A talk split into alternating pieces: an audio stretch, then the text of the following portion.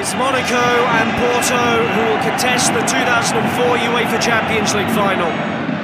Into the middle, Carlos Alberto has guided in the first goal of the final. Is wide. Deco gets it back. He's been outstanding, and he's made it 2 0. This they're looking for more Porto. They're not done. Eladachev, the substitute, is in and seals the success for Porto.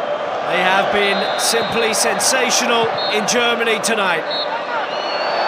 Porto, for the first time since 1987, Porto are the champions of Europe.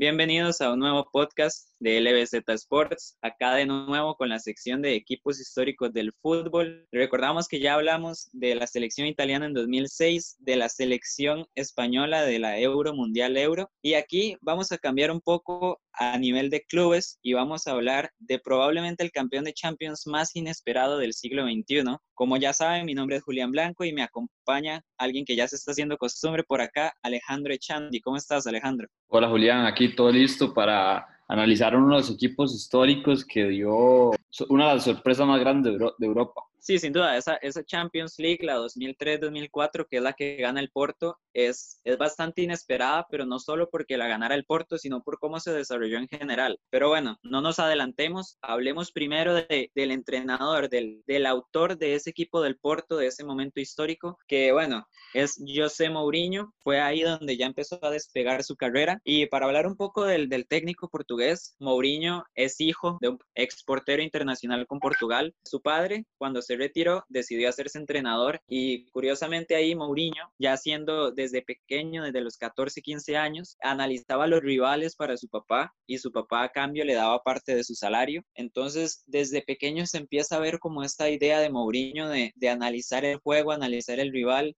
tenía muy buen liderazgo ya desde muy pequeño y de hecho se cuenta que Mourinho, cuando Mourinho trató de jugar fútbol profesional siendo defensa central, pero cuando él mismo se dio cuenta que nunca iba a lograr trascender como futbolista, ahí fue donde se puso la meta de, de ser el mejor entrenador del mundo. Alguien muy importante para recordar los inicios de Mourinho como entrenador es Sir Bobby Robson. Mourinho formó parte de su cuerpo técnico en el Sporting de Lisboa y comenzó a formarse como un técnico especial. Después, más adelante, le apodan el famoso The Special One y es, es por algo. Es un técnico que nunca fue típico y siempre buscó nuevas formas de dominar al rival. Después de eso se va al Barcelona bajo Robson y Luis Van Gaal y comienza su carrera como entrenador, primero con el Benfica en el 2000, después se va al, al, Uniado de Le Leiria en el 2001-2002 y aquí es donde da el salto al Porto. En esa temporada eh, coloca al equipo en, en, zonas de Champions y tiene resultados muy positivos para la calidad de equipo que tenía, Julián. Sí, en realidad lo de, lo de Mourinho en el Benfica pues, pues fue muy rápido duró solo nueve partidos en el Benfica porque en ese momento hubo un cambio de directiva en el equipo y la nueva directiva pues ya no contaba con Mourinho, lo cual la verdad es muy significativo porque como vamos a ir viendo a lo largo de este podcast, el Porto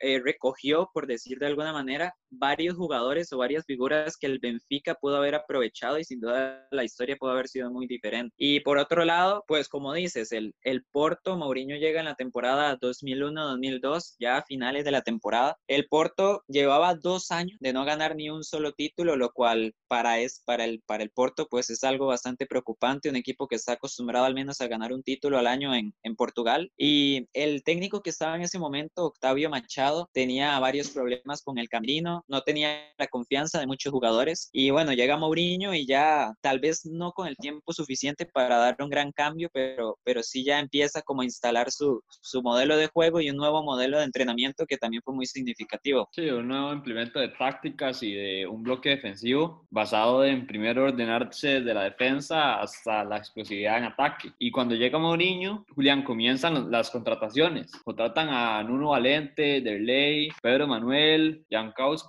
y Maninche. Maninche que hace referencia que era del Benfica y da ese salto al Porto. Sí, exacto. En realidad, Maniche es otro de estos casos. Maniche tuvo problemas disciplinarios en el Benfica y el Benfica lo castigó, lo dejó sin jugar por, por bastante tiempo. Y ahí fue donde el Porto dijo, bueno, si ustedes no lo van a usar, pues, pues lo usamos nosotros y, y Mourinho se lo trajo, ¿no? Y también vemos el, el buen ojo que tenía Mourinho, porque Nuno Valente y Derley, que también un delantero que, que llegó a ser muy importante en el Porto, eran jugadores que ya habían estado con Mourinho en el Leiría, lo cual es bastante, bastante clave porque demuestra el ojo, el buen ojo que tenía Mourinho para el talento y jugadores desconocidos que ya luego él se encargaría de llevar al estrellato. Y en realidad, Julián, esto, esto es característico Mourinho. Mourinho siempre ha sido un entrenador que se, se decanta por unos jugadores y a lo largo de su carrera los busca en los siguientes equipos que se va cambiando. Este equipo, el Porto, es un, es un excelente ejemplo. Durante toda su carrera, cuando cambia de equipo, Mourinho busca estos mismos jugadores. Totalmente, o sea, lo que hace Mourinho con este Porto, pues bueno, para nadie es un secreto que el Porto no es un equipo con el, con el alcance económico de un Real Madrid, un Barcelona, un Manchester, pero es que eso es lo que le da todavía más mérito, porque Mourinho busca a los jugadores, busca talento portugués, porque es un equipo que contaba con prácticamente con, con la base de la selección portuguesa y él mismo se encarga de armar el equipo con lo que ya mencionamos, ese método de entrenamiento que era más táctico, era más, más científico, no era tan físico como solían ser los entrenamientos en esos tiempos y de hecho muchos analistas o muchos otros técnicos incluso se burlaban, ¿no? De este nuevo estilo de Mourinho de entrenamiento y Mourinho al final les demostró que él estaba en lo cierto, incluso Deco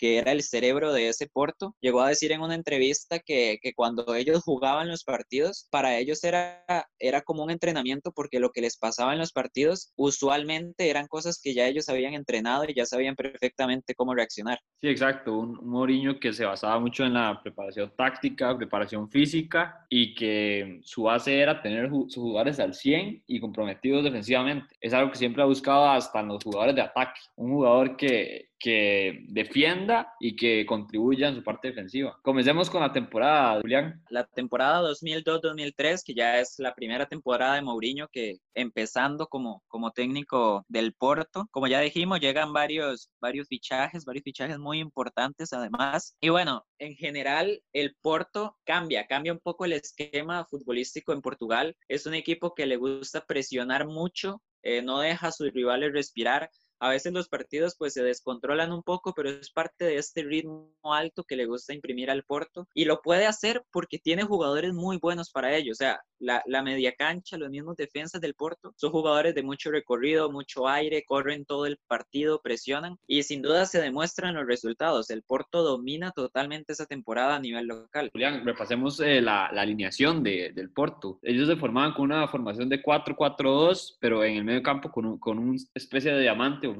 Sí, en realidad, bueno, el, el, portero era la leyenda, la leyenda portuguesa, Víctor Bahía, que tuvo un paso por el Barcelona, bien mal por, por sus momentos, decidió volver al Porto y volvió como el ídolo que es, incluso cuando, cuando Víctor Bahía vuelve, empieza empieza a vender más camisetas y el estadio se empieza a llenar más, que me parece bastante curioso el alcance que tenía este portero. Entre él y Jorge Costa eran como los, los eternos del Porto eran los hombres de experiencia en un equipo que, como ya dijimos, era, era mayoritariamente joven de, de, figuras traídas por Mourinho. Y junto a Jorge Costa en la defensa central se encontraba Ricardo Carvalho, que era pues la gran promesa, ¿no? La gran promesa de Portugal, un defensa muy joven, pero que ya había demostrado totalmente que tenía muchísima calidad, muy buen posicionamiento, muy buen trato de balón, rápido, o sea, muy completo Ricardo Carvalho en ese momento. Esa calidad que después le da un salto grandísimo a Europa, clubes como el Chelsea, Chelsea y Real Madrid. O sea, la, la, carrera de Ricardo Carvalho despegó después de ese Porto y él dice que, que en parte es pues por esas sabidurías que le transmitió el Mou. Totalmente. De hecho, tanto Ricardo Carvalho como Paulo Ferreira, que era el lateral derecho de ese equipo, son jugadores que toda su carrera estuvieron bastante ligados a Mourinho. Lo siguieron al Chelsea y ya luego Ricardo Carvalho también al Madrid. Y el caso de Paulo Ferreira es bastante interesante porque él era volante o extremo derecho, por decirlo así, y Mourinho lo reconvierte a lateral. Paulo Ferreira es el, es el jugador que más juega con Mourinho en estos dos años. Sí, Mourinho se basa en dos carrileros que primeramente eran defensivos, buscaban primero la defensa y después, en caso de poder proyectarse el ataque, lo harían, pero Nuno Valente y Pablo Ferreira eran dos extremos sumamente buenos defendiendo. ahora pues al mediocampo, Maniche que también de hecho Mourinho lo reconvierte porque Maniche era un jugador más de ataque, era prácticamente un segundo delantero, media punta y Mourinho todavía le da esa libertad para salir al ataque, pero lo lo hace mediocampista, ¿no? Lo hace con tensión a la par de Costiña, un Costiña que había hecho su carrera principalmente en Francia, pero que Mourinho desde que, desde que llega al Porto se da cuenta de que Costiña es clave y es el, el recuperador. Costiña es el, el, que hace el juego sucio, ¿no? En este Porto y por eso es tan importante su labor. Y el otro mediocampista fundamental, el líder, cerebro, estrella, todo lo que quieran decirle, era Deco, Alejandro. Sí, bueno, además Pedro, Méndez también complementaba ese, ese diamante, pero para hablar de Costiña, Costiña jugaba en Mónaco, llega al Porto, pero su, su, su carrera se, se, estanca después del Porto, queda ahí, se va al Dinamo y después siguen otros equipos de Europa, llega al Atalanta también, pero nunca, nunca termina de, de, verse ese gran mediocampista que fue en el Porto. Deco, la figura del Porto, venía de, de Brasil, jugaba en, en, Corinthians y era el cerebro del equipo, el jugador diferente y Mourinho sabía eso y ante eso lo, lo, lo colocaba en una posición muy suelta, como un 10. Tenía libertades para ir al ataque y era el comandante de los contragolpes de este Porto, además que el asistidor. Y aquí nuevamente tenemos una conexión con el Benfica, porque Mourinho fue entrenador del Benfica nueve partidos, Maniche canterano del Benfica y Deco, cuando Deco llega a Portugal, llega al Benfica también. El punto es que el Benfica pues lo empieza a ceder a otros equipos, no le da tiempo, Deco no juega, e igual, similar a lo que pasa con Maniche, pues el Porto y el Porto dice, bueno, si ustedes no lo van a usar, pues nosotros nos lo traemos y, y al final Deco terminaría siendo, pues, sencillamente yo diría que el mejor jugador de la Champions League en el, en el año 2004, que es cuando lo gana el Porto. Pero sin adelantarnos, ¿verdad? Tampoco vamos a llegar aún a esa Champions League. Hablemos un poco de la delantera, ¿no? El Porto tenía muchos delanteros, Derley, McCarthy, Jankowska, Salenichev. ¿Qué puedes contar? Alejandro. Bueno, Derley llega del, como, como dijiste, del Uniao Leiría, de donde entrenaba Mau, y este delantero brasileño era sumamente potente en el área, gran cabezazos, y además de eso también estaba Carlos Alberto, que era un delantero que estaba en, en, en Brasil, nunca había dado un salto fuera de Brasil, se pasaba en equipos de Brasil y llega al Porto y se coloca como otro delantero letal. Además de McCarthy, que era un gran delantero de cambio que estaba mucha velocidad y, gran juego. Sin embargo, creo que algo muy importante de estos delanteros del Porto son eh, eso que estaba diciendo de, de Mourinho que les pedía defender. Eran delanteros muy ordenados que se, se formaban en bloque y hasta colocaba una presión alta de los defensas. Es que eran los delanteros que ocupaba Mourinho, eran delanteros con sacrificio, pero también muy explosivos. O sea, presionamos, presionamos, defendemos, recuperamos el balón y ahí nos vamos de una vez al ataque. Eran muy efectivos. Bueno, para hablar un poco más de, de Jankauskas, era un jugador lituano, ya él, él era más el, el prototipo de nueve, ¿verdad? Fuerte, físico, fue muy importante, tuvo sus momentos importantes en el Porto y también a Lenichev, eh, un delantero ruso, fue el mejor jugador de la liga rusa incluso. E igual, pues, pues tal vez no siempre era titular, pero son jugadores que entrando de cambio terminarían siendo indispensables para la época de, de Mourinho en el Porto. Sí, después un Postiga que también Mourinho llega a convertirlo en un delantero letal y hasta ayudarle a llegar a la selección portuguesa. Un delantero que estaba formado en el Porto y Mourinho llegó a darle oportunidades. Y bueno, ya hablamos de, del Porto, ¿verdad? Que dominó totalmente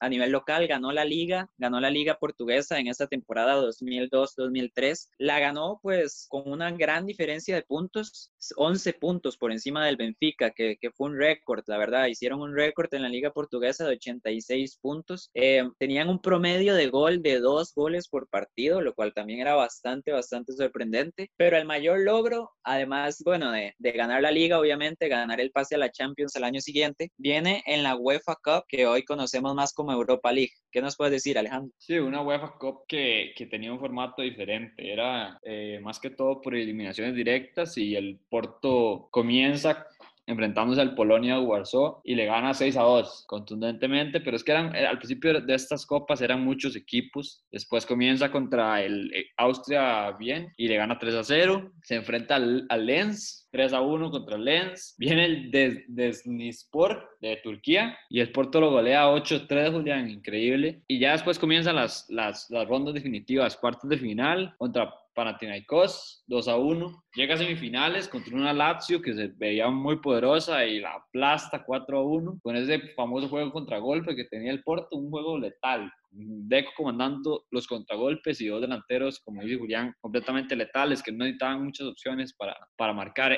Y es interesante porque muchos goles de, en competición europea de este Porto son, son rebotes. Y, estos rebotes se dan por la, la, gran presencia en el área que tenían los mediocampistas, tanto Maninche como Costiña y como Pedro Méndez. Después llegan a la final contra el Celtic, un Celtic que es famoso porque tenía en sus filas a Henrik Larsson, gran delantero que después se va al Barça. Y este encuentro lo ganan en tiempos extra. Derley anota el gol del gana en tiempos extra y anotó otro. Y también anotó a, Lenichev un global de 3 a 2. El Celtic anotó Henrik Larsson dos goles. Un Porto que se mostró contundente en un partido muy cerrado. Pues, como dices, el 8-3 contra el Denis Lispor en octavo de final, ahí es donde el Porto da, ya da un salto, ¿no? Ahí es donde el Porto marca y dice, ganamos 8-3 en octavo de final, esto lo podemos sacar adelante. Como ya bien dijiste, le ganan al Panathinaikos, que, que tenía la base de la selección de Grecia, que fue campeona de la Eurocopa en 2004. Le ganan a la Lazio y ahora yendo más a fondo con la final contra el Celtic. El Celtic venía en una situación similar al Port. Es un equipo histórico en su país, ha tenido muy, muy, bueno, sus momentos grandes también en Europa, pero en esos momentos venía quedando atrás del Rangers, estaba ahí más o menos en el limbo, pero es que la figura de Henrik Larsson en el Celtic es clave, es fundamental. Larsson incluso llegó a ser bota de oro jugando para, para los escoceses y ya solo eso habla de, del nivel de liderazgo que tenía el sueco para ese equipo. Así es, un, es un jugador mítico.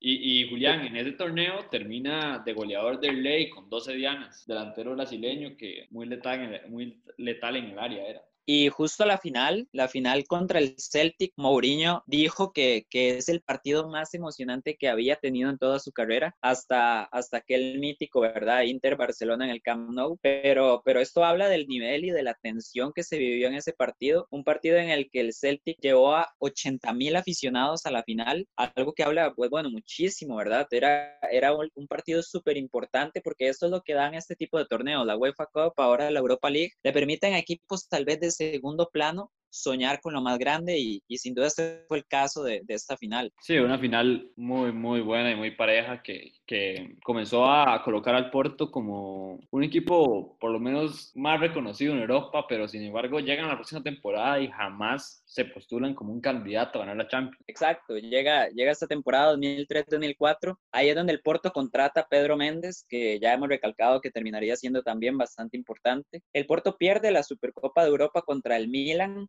¿verdad? Que el mítico Milan de Shevchenko, Maldini, Rui Costa y demás, pero pierden 1-0 la Supercopa contra el Milan, o sea, es un equipo que puede competir. El mismo Mourinho dice que, que no, no considera que puedan ganar la Champions, pero que sí pueden competir de tú a tú y, y, pueden dar una que otra campanada. Bajo esta idea, bajo esta, esta idea pública, esta concepción que tenían del Porto, es que llega la temporada 2003-2004. El Porto, pues bueno, vuelve a ganar la liga, esta vez con ocho puntos de ventaja, pero es que el momento histórico o, el momento lindo de esta temporada es, es, esa campaña europea. Sí, una campaña europea que comienza con el grupo El Porto del Madrid, Marsella y el Praga, un grupo que se, se pintaba bastante difícil porque el Marsella era comandado por Didier Drogba en ese momento, un buen equipo, y clasifican segundos detrás del Madrid. Al principio del grupo tuvieron bastantes problemas porque comenzaron con una derrota ante el Madrid y un empate contra el Marsella, entonces se les complicaba y después lograron avanzar después del Madrid.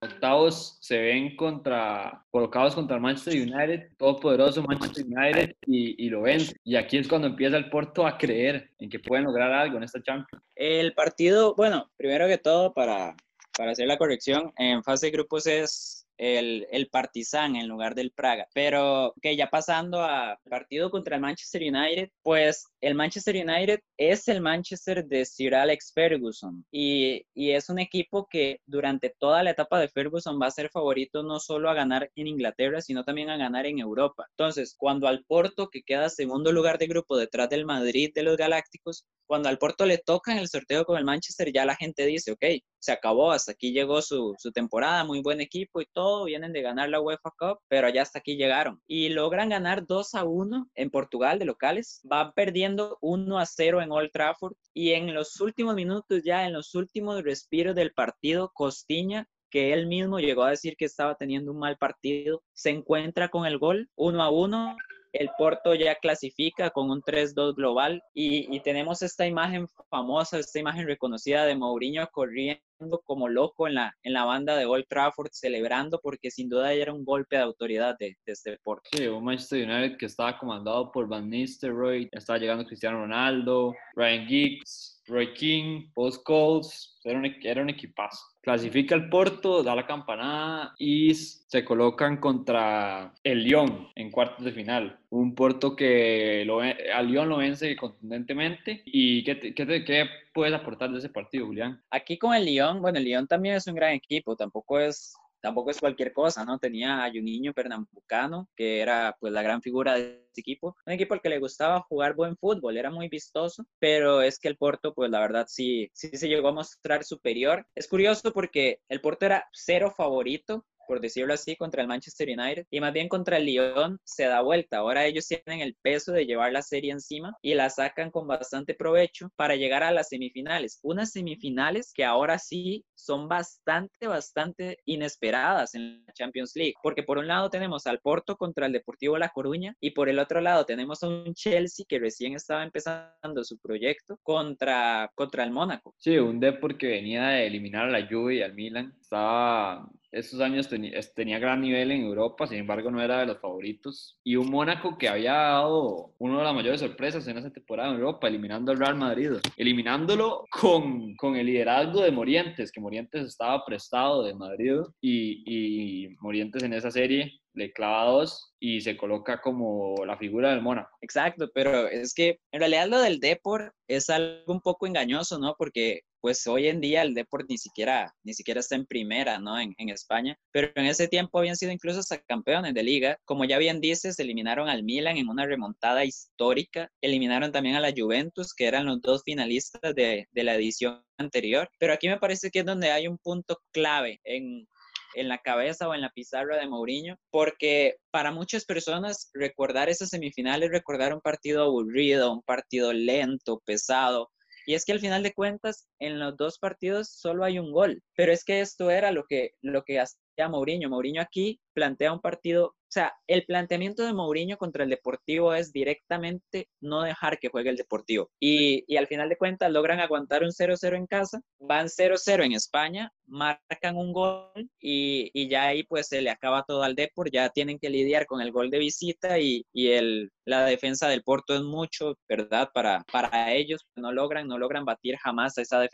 Y entonces tenemos una final Porto-Mónaco. Una, una situación graciosa y, peculiar de, de, ese partido contra el Depor es la expulsión de Andrade, que le tira una patada a, a, Deco, porque son amigos, en forma de vacilón, digamos, ninguno de los dos se enoja ni nada, y le tira una patadilla, y el, el árbitro lo, lo, malentiende y lo expulsa. Esto le da, le da un giro completo a la serie, además de que el Depor tuvo pocas oportunidades y la que tuvo la, la mandó a volar. Llega el Porto, se enfrenta contra un Mónaco. En ese momento el entrenador del Mónaco era de Champs y tenía, tenía buenos jugadores. La final se da en Gelsenkirchen y, y voy a leer la, la, alineación del Mónaco. De portero Roma, Ibarra, Rodríguez, Guivet y Patrice Verá, de lateral izquierdo. Cissé, Bernardi y Sicos. Sicos era un gran jugador en el medio de campo y Gili, Morientes y Rotten en, en, la zona ofensiva. Gili y Morientes para mí eran las dos grandes figuras de este equipo y otro jugador que era un constante cambio de delantero con Morientes era Perso, que era un gran goleador, un 9 fuerte, que después en esta final entraría de cambio. El Porto se, se colocó con su habitual alineación con Víctor Bahía de, de, portero, Jorge Costa y Carvalho centrales, los dos carrileros Pablo Ferreira y Nuno Valente, ese famoso diamante que tenía en el medio campo,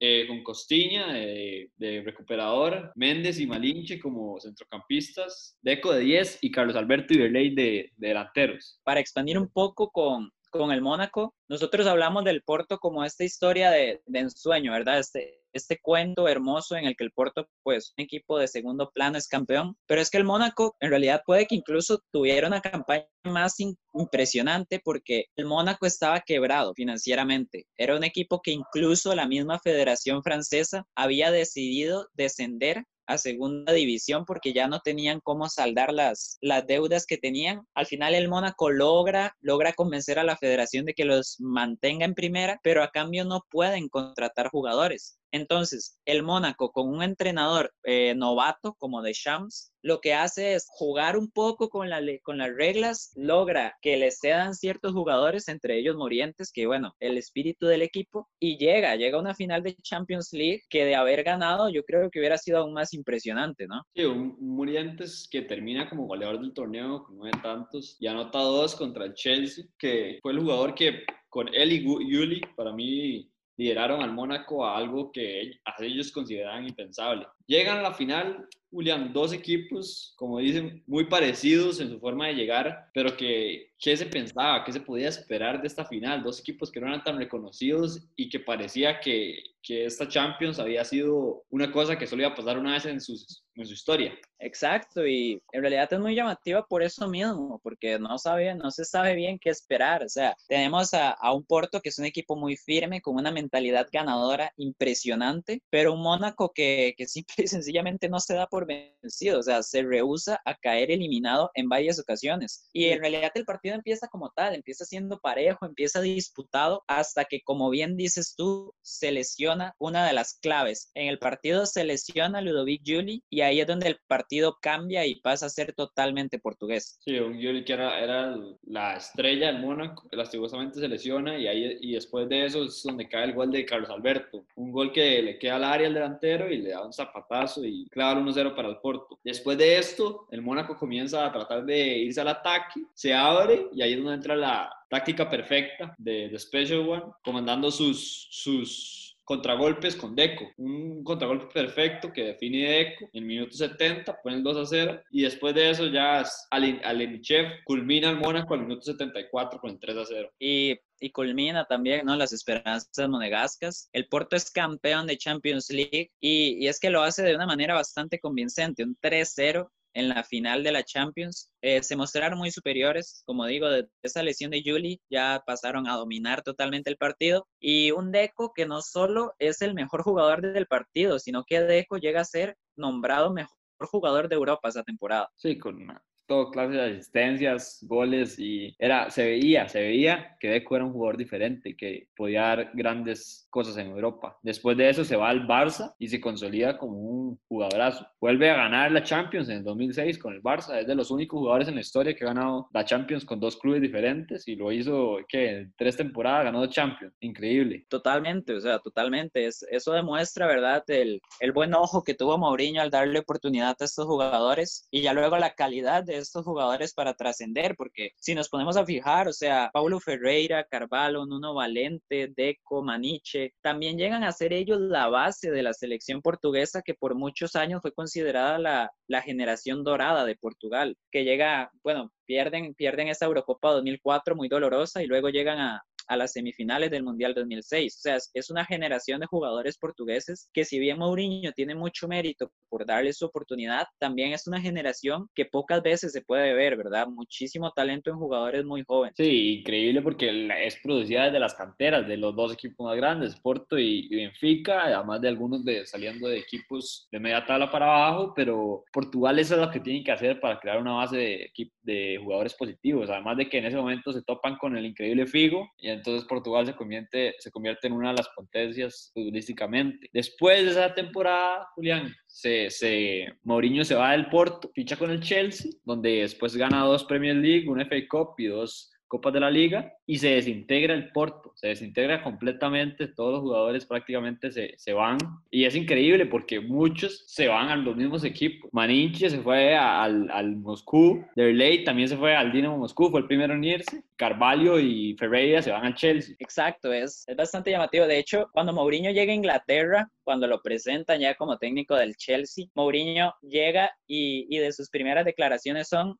vengo de ganar una Champions con el Porto, creo que soy un tipo importante. Y a partir de ahí es donde le ponen el apodo de Special One, ¿verdad? Porque, o sea, te estás presentando y estás presentando diciendo directamente que, que eres un tipo importante o, superior, por decirlo de alguna forma. Y bastante, bueno, pues lo que se puede esperar, ¿no? De la era post Ley Bosman y es que un equipo como el Porto pues pues se va a desarmar, ¿verdad? Se va a desarmar, no tienen pues jamás el, el, poder económico para mantener a sus jugadores y se va, se va a la base, ya sea en la temporada siguiente o dos años después, pero a fin de cuentas el Porto de todo ese equipo titular que acabamos de repasar, pues termina, termina desarmado y, lastimosamente pues nunca llegaría a ser lo mismo. Completamente, completamente. Se van todos los jugadores y es, es, es increíble porque es, esto, este es el mayor problema de los equipos que no tienen tanto poder económicamente, que lo más difícil cuando tienen una buena temporada, lo vimos con el Ajax, que apenas tiene una buena temporada, todos los jugadores se los quieren llevar a grandes cantidades. Totalmente. Bueno, como bien dices, si la gente quisiera, ¿verdad? Poder revisar entrevistas de los jugadores de ese Porto, todos van a decir que, que Mourinho era un gran líder, Mourinho era el que, o sea, ellos eran conscientes de la calidad que tenían como futbolistas, pero Mourinho es el que, el que los hace creerse. Mourinho es el que les dice, vean, nosotros podemos ser campeones. Y tal vez en un principio no pensaba llegar a ganar una Champions, pero él siempre les da este, este ímpetu, ¿verdad?, a seguir adelante. Y Mourinho incluso es un entrenador que al llamar tantísimo, tantísimo la presión, la atención de la prensa, pues en sí indirectamente también le está quitando presión a sus jugadores y es algo que sin duda se agradece también. Lo vemos en Ricardo Carvalho, Paulo Ferreira, como dijimos al principio del podcast, que son jugadores que, que lo siguen a Mourinho a lo largo de sus carreras. Y en general un Deco, un Maniche que, que en su momento llegaron a ser lo mejor de Europa también. Sí, exactamente, ese es un punto muy importante. Ellos a, a, a llamar tanto la atención a Mourinho y es un entrenador que públicamente pierden un partido y él dice, bueno, primero no habla mucho cuando pierde un partido, pero, pero lo primero que dice es que la responsabilidad de él nunca apunta a dedos. Por eso esa, es la mayor duda que yo tengo cuando, cuando llegó al Real Madrid y ocurrió ese problema con Iker Casillas, que Mourinho nunca, nunca se había visto así en un equipo, con un jugador en específico, pero, pero era, ha sido un gran líder y es uno de los mejores entrenadores de, del mundo. ¿Qué crees? En realidad te guste o no su estilo de juego, su forma de ser, sobre todo. Eh, creo que nadie, ninguna persona que de verdad le guste el fútbol puede negar el, legado que ha dejado Mourinho con el Porto, con el, con el Chelsea, con el Madrid, con el Inter, con todos esos equipos ha tenido éxito, porque aunque no haya ganado la Champions con el Madrid, con el Chelsea, no podemos negar que armó muy buenos equipos y llegó a tener muchísimo éxito no podemos negar que impulsa muchísimo a sus jugadores porque, por ejemplo, un Derley que, que era goleador total se va del Porto y jamás vuelve a ser el mismo jugador. O, o por ejemplo, también un Pedro Méndez nunca vuelve a ser lo mismo. Carlos Alberto. Entonces, esto habla muy bien de, de, un técnico, ¿no? Sí, exactamente. Carlos Alberto, Costiña. Costiña se va del Porto y nunca la pega en Europa. Carlos Alberto se devuelve a, a Brasil y eso es, ese para mí es el mayor factor de un, de un entrenador estrella, lo que puede hacer con, con tan poco, con hacer mejores a los jugadores. Exacto, y bueno, yo diría que, que ya así, ¿verdad? Con, con, esta conversación sobre Mourinho, sobre la base del Porto, las dos temporadas mágicas, diría que las últimas dos mejores temporadas de la historia de, de, Portugal futbolísticamente, ¿verdad? Al menos a nivel de clubes, y un equipo que sin duda, eh, tal vez recordando los campeones de, de este siglo XXI, pues suele pasar desapercibido, pero, pero sin duda tiene tiene méritos, ¿no? Es un equipo que tiene muchos méritos, habla muy bien de lo que se puede lograr con un buen trabajo, con un buen ojo, con un buen técnico y, y sin duda es un equipo, un equipo histórico, Alejandro. Exactamente, uno de los mejores portos de la historia, si no el mejor, y, es bonito recordarlo por su, su, explosividad y su diferenciación. Era un equipo que yo nunca he visto. La forma de jugar es un perfeccionismo del contragolpe. Y de la presión. Y bueno, así llegamos al final de este podcast Porto del 2002, 2013 y 2003-2004 de la mano de José Mourinho. Esperamos que lo hayan disfrutado, vayan a seguirnos en nuestras redes sociales, a escuchar los podcasts anteriores, no solo de equipos históricos de fútbol, también tenemos nuestra sección de equipos históricos de básquetbol. De vez en cuando, pues subimos previas a, a partidos importantes y o si no, subimos análisis a, a, las jornadas de la Champions League. Así que así saben, LBZ Sports. Un placer, Alejandro, compartir contigo. Muchas gracias, Julián. Nos vemos en el próximo capítulo. Muchas gracias y comenten y reaccionen y si quieren algún equipo que, que analicemos, adelante. Muchas gracias y hasta la próxima.